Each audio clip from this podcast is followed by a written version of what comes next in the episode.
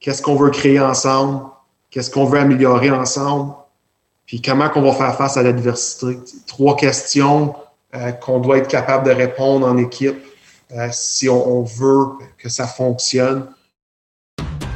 Le leadership, c'est l'impact positif que nous avons sur notre devenir et sur le devenir des personnes autour de soi. Pour être un agent de changement, il faut être un agent en changement. Le système d'éducation, c'est du monde. Et tout le monde est un leader. Bienvenue à Tout le monde est un leader, un podcast pour ceux et celles qui transforment l'éducation à leur façon. Et aujourd'hui, j'ai le plaisir de vous présenter mon cher collègue Dominique Decker, directeur, directeur adjoint euh, au relais à Alexandria dans l'Est ontarien. Dominique, comment ça va, mon cher? Super bien, Marius. Comment vas-tu? Hey, écoute, euh, ça roule. Euh, Là où euh, présentement, là, ce soir, on enregistre l'épisode qui donc on n'est pas on n'est pas en direct. Présentement, ça va pas si bien que ça parce que les Canadiens n'ont pas gagné encore. Mais euh, écoute, j'ai confiance que ça va se replacer. Mais euh, la santé va bien. je rencontre des gens fantastiques. Puis ben à soir, ben tu dis on prend un petit mercredi soir pour enregistrer un épisode de podcast. Puis c'est vraiment plaisant. Je suis vraiment content que tu aies accepté. Euh, écoute, le plaisir pour moi, Marius, puis euh, c'est un honneur d'être ici, ici, puis parler euh, leadership de tout et de rien avec toi. Yes. Écoute, moi, je t'ai rencontré, tu étais enseignant d'éducation physique. Puis j'ai entendu à travers des accompagnateurs avec qui tu, tu, travaillais, toutes sortes de choses qui se passaient dans ton école. Puis là, quand j'ai su que tu étais maintenant directeur adjoint, j'ai dit, ce gars-là, sportif, joueur de hockey, impliqué, doit avoir une perspective quand même particulière, unique sur le leadership. J'ai vraiment hâte de parler de ça euh, avec toi. Mais pour les gens qui, qui apprennent à te connaître, euh, je te laisse peut-être te présenter un petit peu. Là, euh, t'es qui? Qu'est-ce qui se passe? ton parcours, là, rapidement, là, nous mettre en contexte. Ben, premièrement, le plus important dans, les titres, c'est époux. Oui, oui, oui. Père, de famille de deux enfants, William 10 ans, elle a 5 ans. Euh, au niveau de l'éducation, là, j'ai, eu l'occasion d'œuvrer à le relais à Alexandria, justement, euh, au SDCEO pendant 12 ans comme enseignant. Euh, puis à travers ça, j'ai vécu de belles expériences en EED, sciences, biologie, éducation physique. j'ai eu l'occasion de développer différents programmes. deux ans ensuite à direction adjointe à la Citadelle à Cornwall, où j'habite maintenant. Depuis les dernières années, là, à, le relais à Alexandria. Euh, donc, je suis natif d'Alexandria, donc euh, je suis chanceux. C'est le retour au bercail. Retour au bercail. Oui. ben écoute, c'est de toute beauté. Je ne sais pas comment ça va euh, présentement dans, dans l'après-pandémie. Moi, j'ai su quand je t'ai interpellé pour qu'on fasse un épisode de podcast. tu me racontais que tu as vécu une pandémie sur la touche un petit peu. Tu as vécu ça un peu en, spectateur. Euh, qu'est-ce qui s'est passé euh, pendant la pandémie pour toi? Raconte-nous ça. Vraiment intéressant. Ben, c'est drôle aujourd'hui, peut-être un peu moins drôle à, ce moment-là. mais à la fin septembre, justement, on jouait un match de hockey un, jeudi soir, puis euh, je m'ai fracturé la tête du fémur, dislocation de la tête du fémur également, opération d'urgence dès le lendemain matin. Euh, donc, euh, oui, sur les lignes de côté, euh, se sentir impuissant à la situation, de ne pas pouvoir nécessairement aider. le cœur voulait aider, mais, mais c'était vraiment impossible de le faire. Mais, mais de voir mes collègues, de voir l'école rouler aussi bien, puis les enseignants être dans l'action, c'était inspirant. mais, mais c'est certain que tu as un sentiment d'impuissance, ça c'est sûr. Ben oui, puis là, il faut que tu prennes le temps de guérir. On s'entend, se fracturer le fémur, euh, c'est pas rien. Euh, comment tu vas là? Ça va super bien. Euh, l'occasion en or de, premièrement, d'avoir des, de bonnes connexions. J'ai un ami physiothérapeute que j'ai appelé sur le lit d'hôpital avant l'opération, qui était super avec moi. Puis il y avait une belle équipe autour qui m'ont aidé à guérir. donc ça, c'était fantastique. Euh, je, suis complètement 100% rétabli, je dirais même encore plus fort aujourd'hui, mais c'était pas hein? mal chronique à ce moment-là à l'hôpital parce que c'était une blessure en lien habituellement avec des gens plus âgés. Euh, puis moi, à l'âge que j'avais, c'était pas normal. Donc, euh, les, gens se demandaient un peu qu'est-ce qui, qu'est-ce qui avait arrivé. mais c'est ça. Tu as été chanceux dans ta malchance de, de récupérer puis de retrouver toute ta mobilité, là, puis ta, ta, forme physique, sportif comme tu es. Euh, ça t'a, j'imagine, pendant que tu as vu euh, les gens vivre ça l'an passé, tu pouvais pas aider, il fallait que tu prennes soin de toi. Euh, on a besoin de nos deux jambes, on sentait. est-ce, que, est-ce que malgré ça, il y a, comme des, petits bijoux que tu as retirés de voir le monde de l'éducation aller? Des golden nuggets, comme qu'on dirait. Puis je sais que tu as découvert aussi le podcast au fur, au fur et à mesure de, ton rétablissement. Je parle pas de tout le monde est un leader, mais le médium qui est le podcast, il y en a tellement qui sont intéressants. Moi aussi, je découvre ça. Et, euh, sur la touche, comme ça, à regarder les choses aller, ça nous donne le temps de penser. On est comme pris face à nous-mêmes. euh, y a-t-il des choses qui sont devenues plus claires pour toi par rapport à qui tu es euh, comme leader? J'imagine que c'est un choc aussi comme sportif de se fracturer un fémur, puis tu te dis, OK, je suis correct, puis tout ça. comment tu as vécu ça? C'est drôle parce que il y a un peu, il y a un mois de frustration, mais, mais ensuite, euh, c'est d'arrêter le temps. Pour moi, c'était de prendre le temps de penser à, qui je suis comme personne, ouais. où j'en suis, euh, de, faire un bilan peut-être un petit peu de mon, de, de, de mon passé, où je suis présentement, peut-être où je veux aller, euh, de, de, prendre le temps d'analyser mes forces, mais, surtout mes défis. Euh, ça, c'était ça, je pense, il faut savoir d'où on vient. Euh, si tu sais pas d'où tu viens, c'est impossible de savoir où tu t'en vas. Mm-hmm. puis ça, c'est une chose. puis, puis, de reconnaître mes, mes, mes points améliorés, puis ensuite prendre les étapes justement euh, pour, pour, tenter d'améliorer ces défis-là. Euh, tu as parlé du podcast, puis j'avais une discussion avec toi. Là, euh, des, des, des, gens comme Philippe Picard puis, puis, Serge Goyette ont été dans mes oreilles, puis plus d'une fois. je les ai réécoutés. Ah ouais, ils sont extraordinaires. Oui, puis, puis c'est drôle, c'était même pour moi une, forme de guérison, une forme de, de, au niveau de, ma, de la réhabilitation de, de ma jambe, tout ça. puis je me disais, je me dis, je peux pas être la même personne cette journée-là quand c'est arrivé. Faut que je sois meilleur quand je reviens. Quand je vais sauter sur la glace, là, ouais. faut, que j'ai vu de l'amélioration. Ça, c'est clair pour moi. Hmm. Euh, puis euh, le, coaching live avec, euh, avec Esquad et du ah, oui, également. Oui. Ça fait que ça, c'est clair. Il faut prendre des, des, pas dans cette direction-là. Ça m'a permis de le faire malgré tout ça. Oui, oui, oui. Mais tant mieux tant mieux que tu aies découvert ces gens-là, puis le médium, puis que ça t'est une forme de guérison. J'aime ça. Euh, c'est touchant de, t'entendre dire ça. J'ai le goût de te dire parce que c'est souffrant. Je sais que tu es un gars d'action, puis je peux juste m'imaginer comment moi je me sentirais si j'avais vécu ça. Qu'est-ce que tu as trouvé le plus difficile en tant qu'observateur de voir le système d'éducation un petit peu euh, on était en mode survie, on faisait du mieux qu'on peut avec ce qu'on a, tu sais, comme en mode de réaction, les choses changent. Je sais pas si, tu te souviens, mais en septembre passé, c'était une première fois, toute une année complète, en contexte de pandémie, puis les, choses changeaient régulièrement, là, les informations. Puis je me dis, qu'est-ce que tu as trouvé le plus dur là-dedans, de voir ça aller, puis de pas, pas être dans le game, Tu étais sans passerelle, tu sais. Ben, initialement, je dirais, c'est juste pas être capable d'aider les gens à l'école, euh, de pouvoir contribuer. Puis, quand on n'est pas là, justement, euh, ça évolue rapidement. Puis, puis j'en ai manqué des bouts, là, euh, parce que justement, j'étais pas là. Donc, du moment que j'étais arrivé, au moment où je suis revenu, il y a des protocoles qui avaient été mis en place, des procédures, des choses qui ont changé. Ça, ça a été quand même relativement très rapidement. Il faut s'adapter.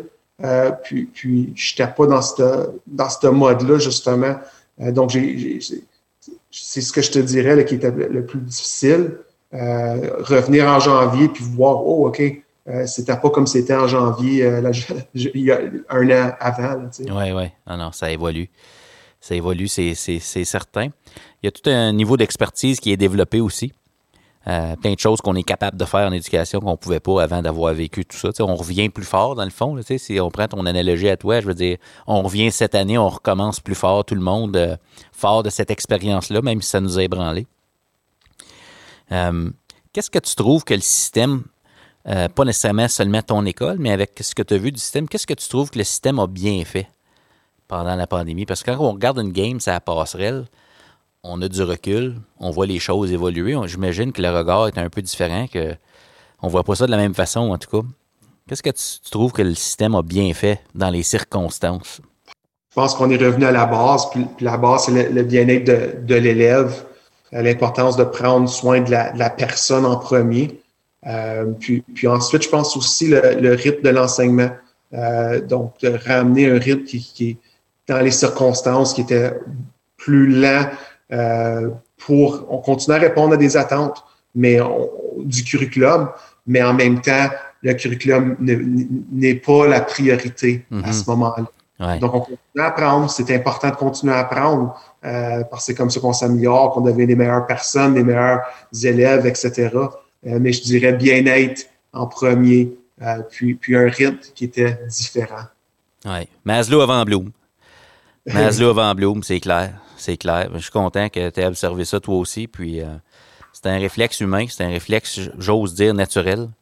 Euh, ça va de soi de, faire ça dans les circonstances. Euh, ouais, Puis ça se poursuit cette année, hein, on, l'entend partout. Euh, on parle d'apprentissage socio-émotionnel, bien-être, c'est encore important. Donc, on, a à cœur tout ça. On veut poursuivre dans cette lancée-là, pas partir en panique avec le, programme, mais comme tu dis, c'est un contexte quand même particulier, ce qu'on vit là. Puis, je pense qu'on est plus fort comme système j'ose penser peut-être que notre niveau de conscience systémique est peut-être euh, plus aiguisé grâce à tout ça. Là. Je sais pas ce que tu penserais de ça, mais euh, juste d'être conscient de ce qui compte. Puis euh, ce que ça implique de vivre ça comme société, une pandémie de même. Puis, oui, puis je pense à travers, à travers tout ça, le jeune, on veut continuer à développer des compétences, puis on veut continuer à, développer son estime de soi, développer sa confiance. Je pense que ça, ça ça change pas. Euh, je parle toujours de confiance. Euh, L'élève aussi est déstabilisé. Euh, le mode d'enseignement est différent. Euh, comment je vais m'assurer à, travers ça qu'il développe une confiance en soi pour qu'il réussisse? Euh, puis moi, je le vois comme le cercle, le cercle du succès. Ouais. pour, pour le jeune comme tel, si je veux développer la confiance, euh, je dois vivre des succès. Ça, c'est la base. Euh, puis comment je vais vivre des, succès? Euh, je dois avoir des rétroactions positives. Si j'ai des rétroactions positives, je je ma, ma, confiance va grandir. La confiance va élever mes attentes. Mes attentes vont me pousser davantage vers l'excellence. Puis mon excellence, va comme élève, va vouloir dire, je vais me préparer davantage la prochaine fois pour la tâche ou, peu mm-hmm. importe. Ça fait, c'est le cercle du succès. Euh, il faut, dans ce processus-là, c'est important pour oublier euh, le jeune à travers ça. Il faut qu'il continue à évoluer. évoluer. On ne veut pas devenir euh, stagnant. Oui. Ah, on pas, on peut pas dire succès sans l'élève. Le succès vient de l'élève, dans le fond. Le succès, c'est l'élève en mouvement, là, comme tu dis. J'aime ça. Le, le, cercle du succès. Cool, j'ai jamais entendu ça. Sérieux? C'est j'ai, euh, ça vient d'où, ça? Oui, j'allais pris à. J'ai peut-être un peu plus honte aujourd'hui avec des choses euh, au niveau de sa philosophie. Je suis peut-être pas aussi d'accord, mais euh, Mike Babcock était quand même à, ce moment-là un bon, un des meilleurs entraîneurs au Canada, comme, au hockey. mais là, on a dernièrement des choses, peut-être des, méthodes qu'il faisait qui sont peut-être ne sont pas acceptables, en fait. Oui, oui. À proscrire, absolument. absolument. écoute, tu es un sportif, tu parles de Mike, Babcock. Euh, tu as été impliqué aussi comme entraîneur au hockey, n'est-ce pas? Je ne sais pas si tu es encore euh, coach au hockey. Ben, aujourd'hui, euh, j'aide avec mes enfants. J'ai passé à, autre chose. Les grosses roches, pour moi, la plus grosse, c'est la famille. À un moment donné, mon garçon avait trois ans, puis il me demande, papa, tu t'en vas où? Papa s'en allait à l'aréna. Puis c'est là que j'ai réalisé c'est quoi, qu'est-ce que je veux dans la vie, puis si je veux vivre selon mes valeurs, euh, je vais avoir des choix à faire. Euh, puis c'est pas un choix déchirant du tout. Euh, c'est les priorités. Euh, puis je suis revenu à ça, mais oui, j'ai eu l'occasion de diriger longtemps le, double lettre, beaucoup à l'école également. On a, eu un beau programme à l'école. à la fin, quand j'ai quitté, chaque jeune avait un casque, du relais, les pantalons, les gants. Euh, donc, un peu comme des, des, des joueurs qui, j'avais un ou deux joueurs qui jouaient du junior à ce moment-là, mais eux, c'est les 15 autres se sentaient comme des joueurs juniors parce qu'ils n'auraient jamais l'occasion de le vivre. Donc, c'était de le faire vivre. Puis j'ai eu l'occasion à travers ça aussi d'être impliqué avec des équipes juniors. Euh, mais, mais oui, euh, mon, mon, mon, background comme tel, euh, puis ce que j'ai appris dans, dans, au niveau de, de, leadership, au niveau de coaching, puis ce que je sais, ça vient de là, ça vient de mes expériences à travers le hockey, puis un petit peu à travers le soccer comme entraîneur. Ah, c'est fantastique. Écoute, on parle beaucoup de développer nos jeunes. Puis, je veux dire, la saison d'hockey est recommencée. Puis, on parle, ça, c'est un mot ou un terme qui revient souvent développement des joueurs, développer le talent. On, projette souvent, on regarde un joueur aller, on se dit, ah, OK, il, est sur une bonne trajectoire. On, anticipe que dans quelques temps, tu sais, on, on sait ça a l'air de quoi, le talent qui se développe dans ce sport-là. Puis je me dis, en éducation, il y a tellement de liens, je pense qu'il serait pertinent de faire avec ça. Toi, comment, comment vécu dans les sports, c'est quoi les transferts que tu es capable de faire entre ce que tu sais qui fonctionne dans le sport, puis un peu comment tu exprimes ton leadership comme direction adjointe? Tu as fait deux ans à Cornwall, c'est ta deuxième année euh, au relais. Tu as été enseignant d'éducation physique aussi. Comme ce que tu prends dans le sport, comment tu le transfères dans cette fonction-là, ce rôle-là que tu as? Bien, mon expérience personnelle, les, meilleurs athlètes avec lesquels j'ai eu l'occasion de travailler étroitement étaient toujours bien dans leur situation. OK. Que ce soit avec leur, coéquipier, euh, le bien-être, leur rôle. Euh, pour moi, c'est impossible de maximiser le potentiel si l'athlète ou l'élève ou l'enseignant n'est pas complètement heureux dans sa situation. Tu veux avoir une bonne relation avec euh, l'athlète si tu veux gagner. Puis je sais qu'en bout de ligne, c'est pas euh, le, but en soi, euh, mais, mais on, ne joue pas pour perdre, ça c'est certain. puis si tu veux vraiment aller chercher puis maximiser le potentiel d'une équipe, mais c'est d'aller chercher, puis je vais parler de maximiser chaque individu comme tel. Je pense qu'il y a ça, il, y a, la recette pour chaque jeune. Je l'appelle ma sauce à spaghetti. Si, si tu, tu, prends la même recette semaine après semaine, puis tu trouves qu'il n'y a pas un bon goût, puis tu ne changes rien, mais à chaque semaine, je vais avoir le même résultat. Et la même chose avec l'athlète l'élève, si on change rien, on va avoir les mêmes résultats. Donc, puis chacun, chaque individu euh, est différent, puis il faut aller chercher le profil pour aller peser les bons boutons, euh, pour aller euh, connaître du succès, puis, puis, faire un, bout de chemin ensemble. Oui, absolument. C'était quoi ta perspective, toi, par rapport à ça, comme coach, le mettons, dans les sports? Il y a, le, y a le, la performance, on veut, on veut des victoires, mais on est quand même au service des individus qui sont là. Tu parlais de faire vivre une expérience à des jeunes qui seraient probablement jamais des professionnels, mais tu es rendu à tel niveau, bon, tu vas vivre, tu vas goûter à ça, puis de développer le talent euh, au-delà de gagner des victoires. Tu sais, des fois, on entend un coach dire ça fait quatre, quatre parties consécutives qu'on ne gagne pas, mais on est, le processus est bon. notre système s'améliore. Tu sais. Comment tu voyais ça, toi? Euh, comment, dans le fond, tu évaluais le, le succès? C'était quoi pour toi comme coach? au-delà des victoires?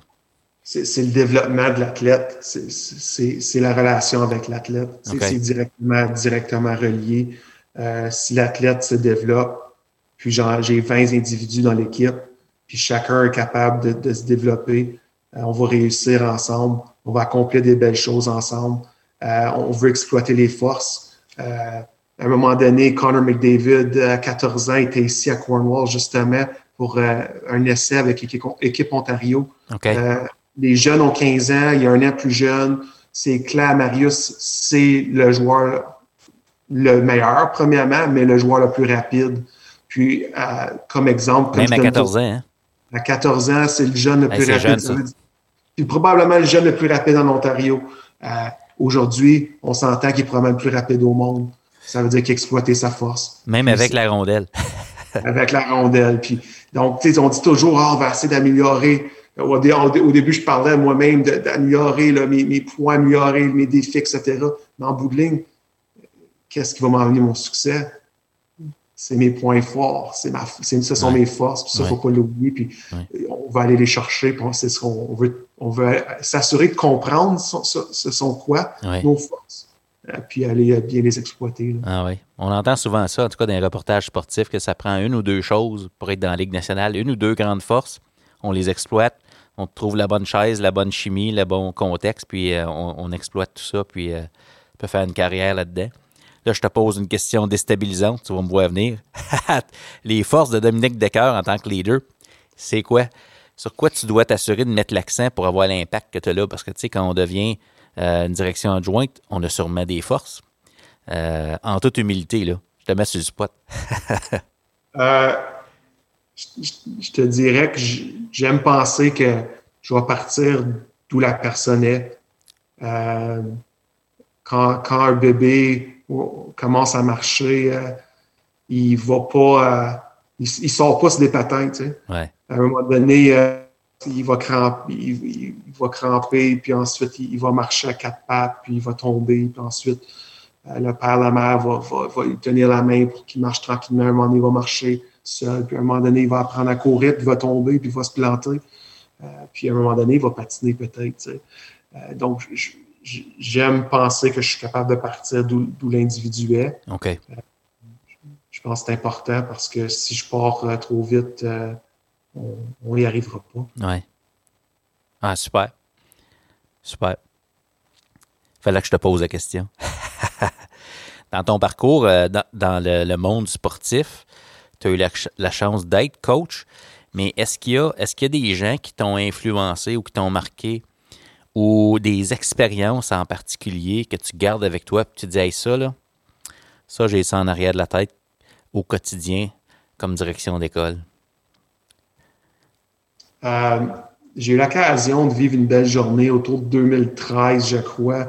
Euh, mon, ami qui était mon, euh, mon adjoint entraîneur, justement, son beau-père, c'est Jacques Martin. OK. Donc, on a une belle connexion là. Ben oui, ben oui.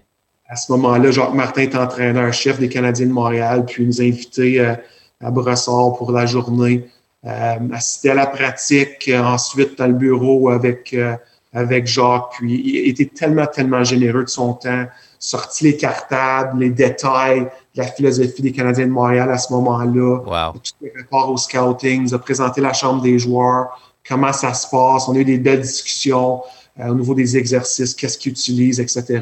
Puis ce que je retiens de cette journée-là, euh, puis j'avais demandé une question, je me rappelle plus exactement la question, mais la réponse c'était Dominique, faut répéter. C'est des professionnels. Puis mon rôle, même moi, je dois répéter à chaque jour. Je dois trouver différentes façons de faire passer mon message, mais je dois répéter, je dois répéter, je dois répéter. Ça, c'est des professionnels. Oui, motivé.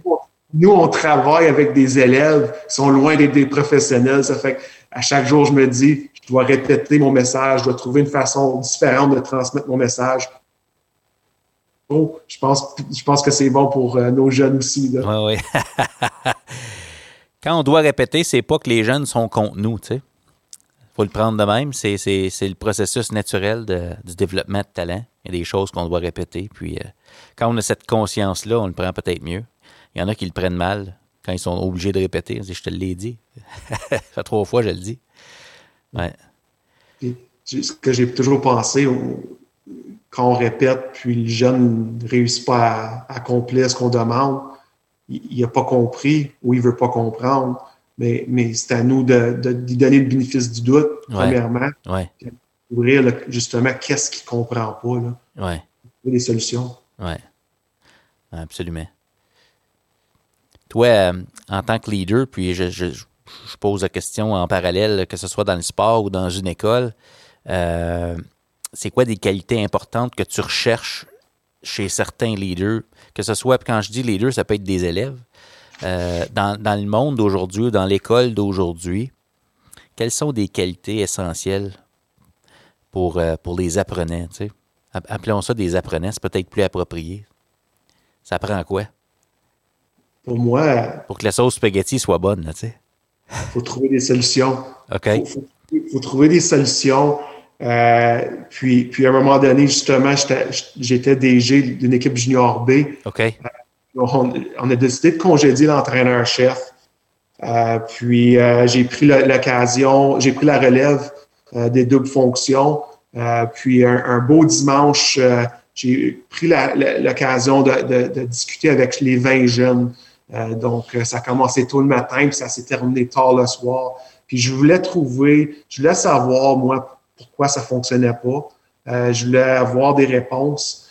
puis ce qui est sorti de là, c'était très intéressant. Ils comprenaient pas pourquoi euh, on, jouait un style de jeu comme, tel. Et on comprenait pas pourquoi euh, on faisait tel exercice, pourquoi je suis dans cette situation-là. Euh, donc, j'avais compris ça. Puis, puis à partir de là, c'est quelque chose qui m'a marqué. quand on prend une décision, on veut donner la raison, on veut bien l'expliquer la raison.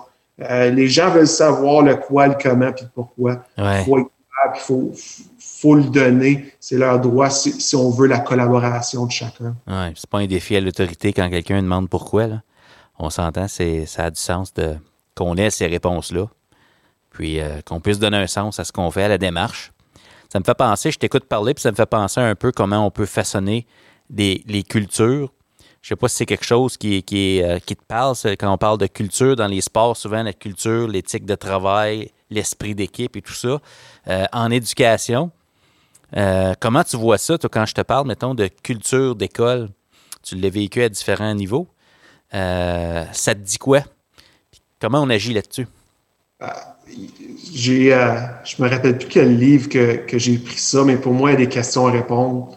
C'est qu'est-ce qu'on veut créer ensemble? Qu'est-ce qu'on veut améliorer ensemble? Puis comment qu'on va faire face à l'adversité? OK. trois questions qu'on doit être capable de répondre en équipe. Euh, si on, veut euh, que, que, ça fonctionne. Euh, puis la culture, ça, c'est du jour au jour. Puis la culture, c'est les individus. Ouais. C'est ce que c'est à la base. Tout se passe dans l'aujourd'hui, c'est certain. Moi, j'ai toujours vu la culture, comme, comme tu dis, c'est les individus, c'est nos habitudes. Tu sais, parfois, on, parfois, les gens, j'entends parler de culture comme si c'était quelque chose qu'on pouvait pas. Euh, comment, je, comment je pourrais dire ça? Quelque chose qu'on pouvait pas changer. C'était comme plus gros, plus grand que nature. Puis dans le fond, euh, la culture, quand on réduit ça à l'individu, comme tu le dis, c'est des personnes qui se présentent quelque part et qui ont des habitudes quotidiennes. Et je veux dire, euh, quand on choisit nos habitudes, parce que tu as dit dans ta troisième question, c'était comment on va faire face à l'adversité. Une des autres, c'était qu'est-ce qu'on veut créer? C'est ça? Quelque chose comme ça. Qu'est-ce qu'on veut créer ensemble? Et qu'est-ce qu'on veut créer ensemble? Faut, faut, il y a comme une sous-question, mais comment on va le créer? Puis ça prend quoi au quotidien pour que ça arrive? Tu sais? Donc, euh, je me dis, la culture, c'est euh, ça se choisit consciemment, ça, en équipe école. Il y a aussi euh, le, principe du 10-90. Je ne sais pas si tu l'as déjà entendu, ça, Marius, mais pour développer de ton top 10% habituellement, tu vois ton milieu qui est ton 80% puis tu vois ton, ton bas qui est 10 euh, Si on est capable d'emmener notre, notre premier 10, c'est nos performants. Euh, c'est nos gros, nos grands leaders. nos 80, c'est ceux qui, qui fonctionnent bien, qui sont bons. c'est pas nos étoiles, mais c'est nos, bons joueurs. Puis on a notre 10% qui sont peut-être un peu plus défiants, etc. Si on est capable d'emmener le 80 à 75 parce qu'on va augmenter le 10 en haut à 15 on est capable de développer une culture. Donc, essayer des partenariats, euh, de la collaboration, notre 10% en haut avec notre 80% du milieu. Euh, on, va aller chercher chaque individu dont tu parlais, qu'on parlait, euh, pour emmener cette culture-là là, au maximum. Ben, amener la culture qui va nous permettre d'actualiser notre vision, parce que dans le fond, on peut avoir la plus belle vision au monde, euh, la vision, c'est ce qu'on dit, la culture, c'est ce qu'on fait, puis il y a toujours un écart entre les deux. L'idée, c'est de le réduire. Puis je t'écoute parler, puis j'ai comme l'expression qui me vient à l'esprit, c'est on veut tirer les gens vers le haut plutôt que de le niveler vers le bas. Puis ça prend du courage faire ça. Ça prend du courage parce que j'imagine que ça implique qu'on se parle. on se parle, on se dit des choses, on se dit la vérité. C'est le chemin le plus court en tout où on est, puis on veut être, il faut se dire la vérité. Un coach de hockey regarde le, le pointage, c'est 4 à 1. Euh, ça, c'est la vérité. Euh, en éducation, mais il faut regarder la vérité aussi pour agir. Euh, comme direction jusqu'à date, avec ce qu'on se dit là, comme culture, puis d'amener les gens là, dans ton vécu, qu'est-ce qui, qu'est-ce qui est important à considérer quand on aborde les gens au sujet justement de ce qu'on veut créer ensemble et de la culture? Y a-t-il des choses que tu as vu certaines personnes faire? Tu sais, des fois, on a des mentors, des gens qui, nous inspirent. Puis, euh, y a-t-il des pratiques spécifiques que tu pourrais nous partager dans ton vécu, soit que tu as reçu quand tu étais prof ou que tu as utilisé ou que tu as vu des collègues utiliser pour justement agir là-dessus, tirer les gens vers le haut? Euh, présentement, j'ai l'occasion de travailler avec Mme Lynne Saint-Denis, qui est directrice à l'école. OK. Puis, ce que je trouve fantastique cette année, euh, puis pour moi, c'est une belle leçon. Euh, elle, est, elle, elle a vraiment mis tout le monde à trouver quelque chose pour tout le monde. OK. Euh, tout le monde a leur, leurs intérêts ou quelque chose qu'ils aiment, sont impliqués dans quelque chose qu'ils aiment. OK. ça, pour moi, c'est important. Si tout le monde a leur petit quelque, quelque chose, on, on, va développer la culture ensemble, on va s'améliorer, on est en train vraiment de développer la motivation, euh, s'assurer d'avoir une motivation. Euh, on développe la confiance, la confiance en soi, la confiance entre euh, la direction, direction adjointe et les enseignants. donc, donc, ça, c'est important. Madame Laurie Fraser, avec laquelle j'ai eu l'occasion de travailler comme direction, m'a aidé aussi énormément là, à, me tirer justement, à m'amener, à me pousser, à me sortir de la zone de ma zone de confort euh, puis Mme Saini le fait également tout de suite. Euh, c'est ce que je trouve fantastique. Euh, des fois, le, scénario devant nous, là, il était peurant, puis il était, il, il fait peur. Mais il faut s'assurer à travers ça de quand, même pas se laisser avoir peur, je dirais. ça, c'est mon histoire de Calypso. à un moment donné, Qu'est-ce qui s'est passé à Calypso? Pour ceux qui ne savent pas, Calypso, c'est euh, un super euh, parc aquatique, euh, des glissades d'eau en bon français. Assez gros, je pense, c'est un des, grands au, Canada, dans le coin de Limoges, Ontario. C'est un bon, puis ce jour-là, c'est plus vieux, il n'y a, pas beaucoup de gens, donc c'est le fun, on, peut, y aller souvent sur des glissades. puis j'avais été sur la glissade qui fait un genre de 360, puis euh, le, genre le plancher euh, s'enlève sous tes pieds, là. Donc ça, ça va vite, ça, ça roule comme qu'on dit. Ah, je la vois, la grosse jaune, là. Oui, oui, oui. Fait que là, je la descends une fois, mon, fils m'attend, puis ma femme, ma conjointe en bas.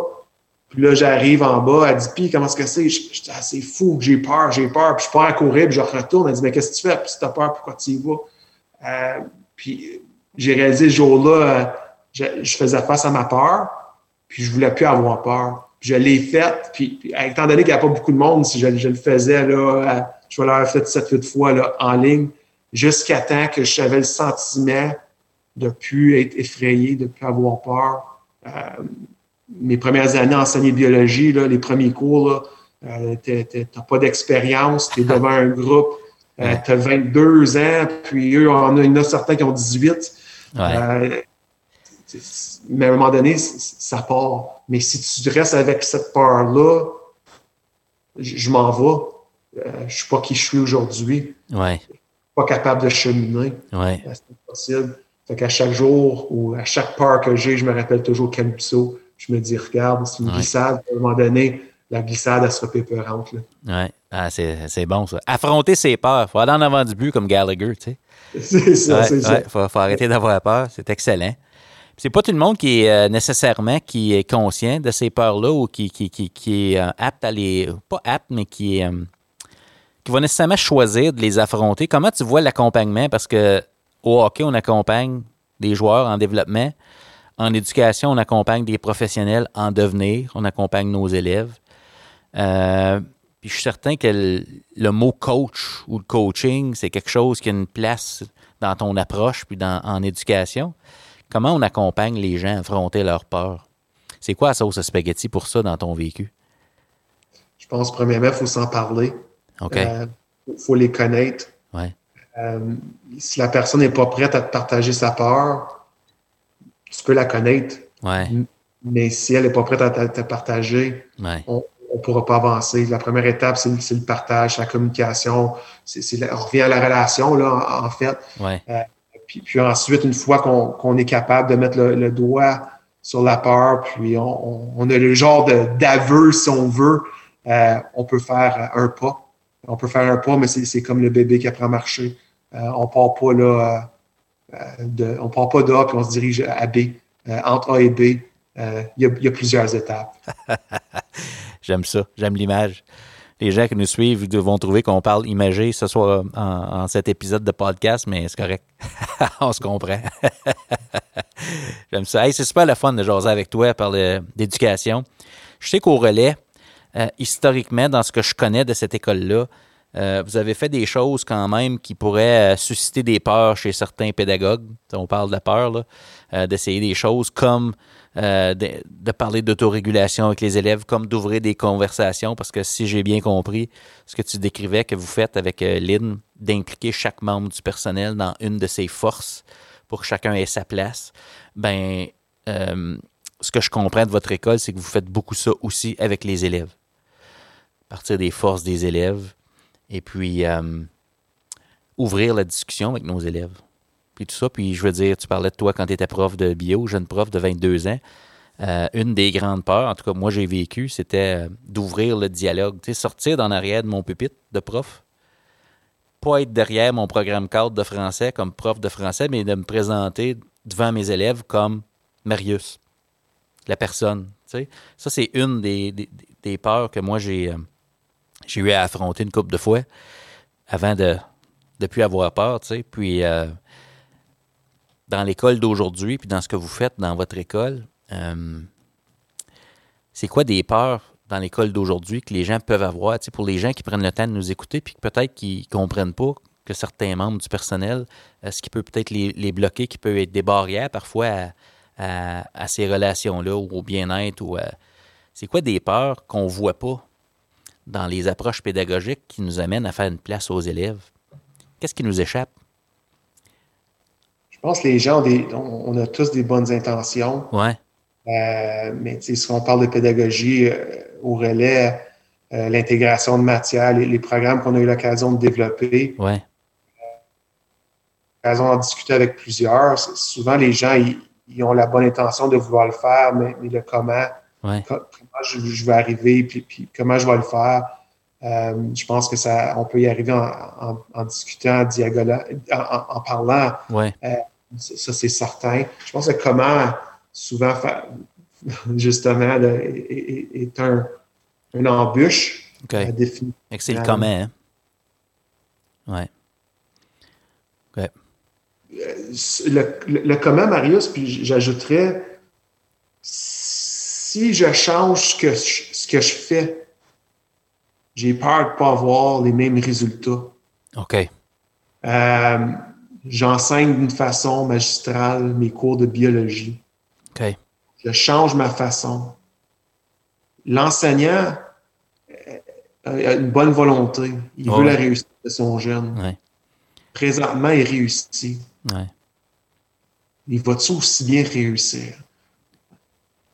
Je pense que c'est ça aussi, je pense, c'est les choses là, qui. OK. La peur ne signifie pas un manque d'intérêt ou de bonnes intentions. Ça, j'aime ça, ce que tu viens de dire là. Je sais pas si tu t'en es aperçu, mais on vient de dissocier. C'est pas parce que quelqu'un a une barrière à passer à l'action vers une nouvelle approche qu'il a nécessairement une mauvaise intention.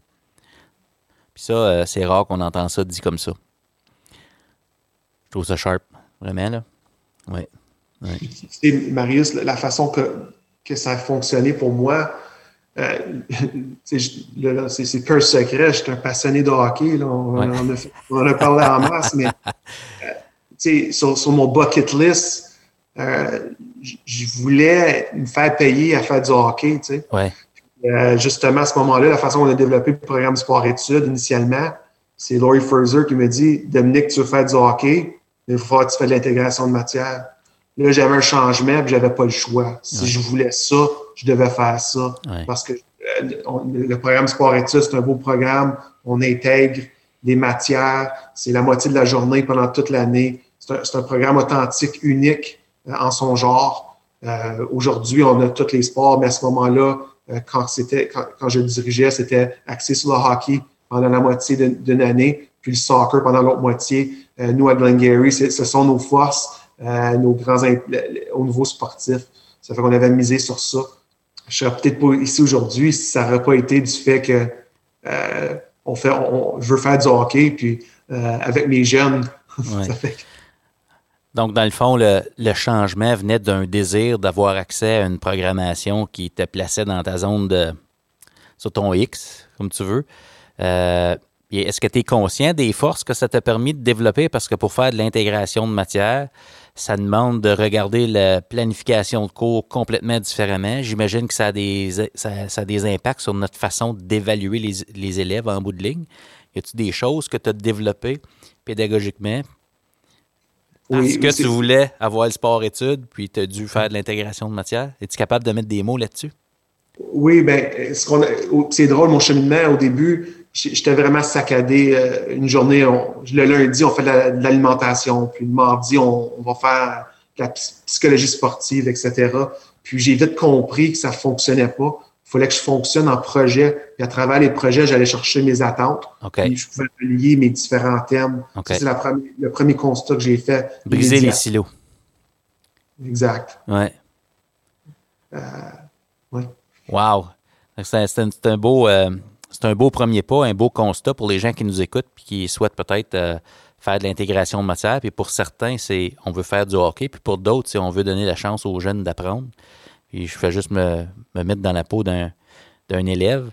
Si deux de ses enseignants décident de se parler puis d'intégrer des choses, bien, plutôt que de faire 16 tâches différentes, puis en faire 4, 5, 8, si on peut intégrer ce contenu-là, euh, la matière, aller chercher les attentes dans des tâches plus complexes, mais qui vont placer l'élève dans, dans ses intérêts à lui. Si ça marche comme enseignant, ça doit marcher pour les élèves aussi. J'imagine qu'on pourrait être euh, très gagnant là-dessus. Puis, euh, en tout cas, des belles choses qui se font, qui sont possibles quand on se met à, sortir de la boîte de même un petit peu, puis de dire, hey, euh, pas besoin de faire des choses en silo même, on peut, ça peut être intégré. Oui. Ouais. Il, y a, ce principe-là, puis la personne qui est, là, il peut aller encore plus loin, il peut aller à dire, OK, maintenant, je, laisse aux jeunes qu'est-ce qui t'intéresse, puis on va aller dans le curriculum, on va aller les chercher, les attentes pour que tu développes ton projet. Puis ça, c'est un beau programme qui a été développé, qui a été développé là, euh, à le relais Option Plus. Euh, ça, c'est une coche, une coche plus loin. Ouais. Euh, ça demande beaucoup au niveau de l'élève d'organisation, de planification, beaucoup d'HP, d'habiter de la pensée. Ouais. Mais ça met l'élève au centre de son apprentissage. puis, comme enseignant, ça te met dans une zone euh, qui n'est pas de confort du tout, du tout, parce que je ne sais pas ce que je vais enseigner aujourd'hui. Non. Pas d'où est l'élève, je suis l'élève, je suis un accompagnateur, je suis un guide, je suis un coach. Euh, je, suis d'autres choses là, que juste l'enseignant en avant en train de, donner son, cours magistral. Oui. Alors ça, c'est un, autre volet à votre école, Option Plus, puis on part du programme, euh, c'est les élèves qui sont derrière le volant. Et comme tu dis, il y a tout un lâcher-prise qui s'implique parce que tu te présentes en classe, puis la question qu'on pose, c'est OK, comment es-tu en train de répondre aux attentes présentement? Puis c'est l'élève qui est responsable de ça. on l'accompagne là-dedans. Je trouve ça de toute beauté. Ça, ça pourrait être pour. Euh, on pourrait faire une série de podcasts juste là-dessus. C'est clair. hey, euh, c'est de toute beauté, jaser avec toi. C'est le fun. J'apprends à te connaître à travers tout ça aussi. Des choses que j'ai appris. Je savais pas que tu avais peur d'aller à quel épisode dans, le gros jaune. on, on serait peut-être rendu à, l'idée d'une petite rafale, juste pour aller euh, explorer d'autres euh, quelques sujets ensemble, encore, euh, encore plus loin. je te partage un thème ou une idée, tu, tu, complètes la phrase du mieux que tu peux. Ça te va? OK, il faut, que ça soit court. Ah, court, Un tweet. un livre que tout le monde devrait lire. Je vais y aller avec le livre que mon ami euh, JF, Jean-François Menard, a écrit. OK. Euh, il travaille avec des athlètes de haut niveau, de haut calibre. C'est l'Olympien au bureau. OK. Euh, donc, JF là, travaille avec des Olympiens. Michael Kinsbury, Tessa Virtue, Scott Moyer, quand ils ont gagné la médaille d'or aux Olympiques. Laurent Duvernay-Tardif. Donc, c'est un transfert de, de, de, des stratégies qu'ils utilisent avec les, les, les athlètes olympiens, olympiques, c'est-à-dire euh, et, donc l'athlète professionnel euh, pour faire un transfert justement au bureau. Excellent. Ben écoute, ça a l'air intéressant. On va le mettre dans les notes de l'épisode. On va mettre ça. On va être content. Ouais. Euh, une chose, avec du recul, une chose qui pourrait améliorer l'éducation de façon générale, selon tes observations. Puis là, tu as eu une année, ça la passerelle. Je, retourne à mettre l'accent sur le sur-mesure. OK. Euh, c'est aussi simple que ça parce que si j'ai l'élève, j'ai son intérêt, il va vouloir faire la tâche. Je pense que c'est la, base de la chose. Euh, l'autre chose, c'est créer des opportunités. Il euh, n'y a aucun doute pour s'engager, communiquer, se discipliner, être résilient. Euh, c'est ça. J'aime ça. Le sur-mesure. Personnaliser, tout ça. Ouais. Pour toi, un coach, c'est? Être capable d'utiliser l'adversité à son avantage. Je pense que l'adversité peut être un tremplin incroyable pour une nouvelle opportunité. Il euh, ne faut pas le voir négativement. Euh, souvent, c'est ce qu'on fait, surtout quand on est dans, euh, dans le moment, peut-être qui est plus difficile. J'aime ça. Tu amènes, la perspective de comment le coach se sent face à son joueur. J'aime ça. On prend responsabilité. Hmm. Une personne qui, présentement ou dans le passé, t'a tiré vers le haut sans nécessairement le savoir? C'est tellement difficile, Marius, euh, de répondre à celle-là, mais, mais, au lieu, ce que je veux faire, c'est un exercice que je fais avec mes jeunes, euh, justement. C'est je mets, euh, je prends une barre, une haie en salle de classe, puis je demande aux jeunes, j'en invite un en avant, puis je dis, tu vas sauter par-dessus la barre. Puis je la, je la mets basse, je la mets à 10 cm, puis je la monte à 20, à 30, à 40, à 50. Puis le jeune va toujours sauter aussi haut que je mets la barre. Euh, donc, c'est ce à quoi ça me faisait penser. On a parlé tantôt, là, euh, mage, euh, mais aussi haut que je vais mettre la barre, aussi haut le jeune va sauter. Oui. Ça me fait penser à. Je me, me souviens pas qui a dit ça. C'est quelque chose comme quelqu'un à, qui on ne demande pas de faire quelque chose qu'il n'a jamais fait, ne fera jamais tout ce qu'il peut ou quelque chose comme ça dans ce sens-là. J'aime ça. Si je monte la barre, les, gens vont, vont y aller.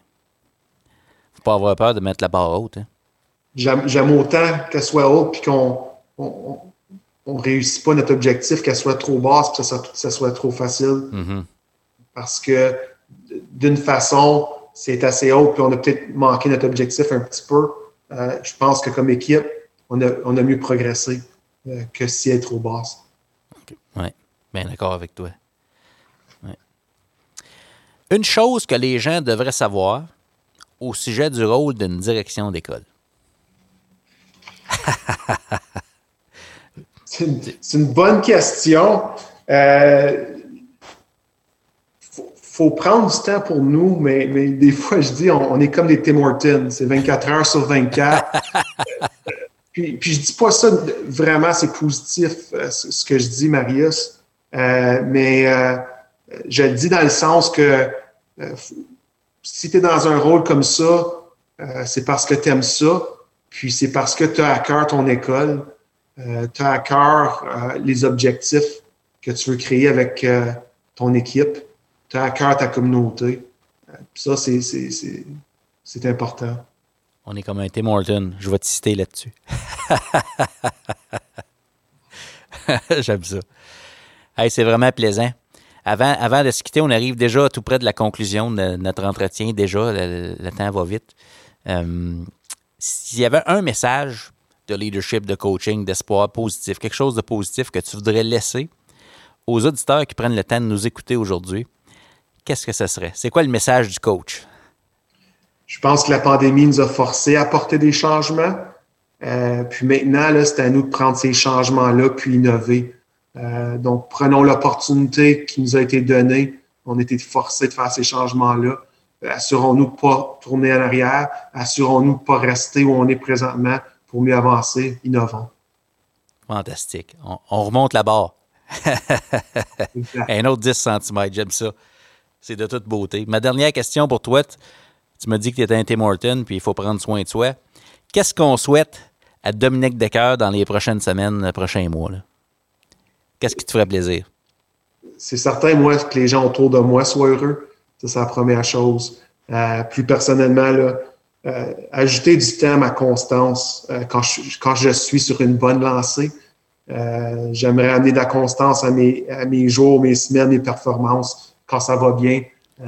puis je pense que c'est on revient à la fête de haut niveau. le Sidney Crosby, ben, il est bon constamment. Ouais. Ben écoute, je te souhaite, euh, je te souhaite ça, de garder la barre haute, de prendre soin de toi puis de, ta famille. On revient à tes grosses roches, tes enfants, ton épouse. Euh, merci beaucoup d'avoir pris le temps de me rencontrer aujourd'hui. C'était vraiment un plaisir de te recevoir à Tout le monde est un leader. Merci à toi, Marius. Yes, c'était Dominique Decker. À Tout le monde est un leader. Wow, quel entretien inspirant avec Dominique. L'importance de partir de l'autre, du sur-mesure pour développer le talent. L'importance de positionner les gens dans leur zone de force. De faire une place à tout le monde. Qu'est-ce que ça prendrait pour faire ça dans votre milieu? Je vous laisse penser à ça. Tout ce qui est requis pour transformer l'éducation se trouve déjà dans nos écoles. Vous êtes là. Rappelez-vous, le système d'éducation, c'est du monde. Et tout le monde est un leader. Vous avez apprécié l'épisode de cette semaine? Je vous invite à consulter le blog et à vous abonner à notre infolette au esquadedu.ca. À samedi prochain!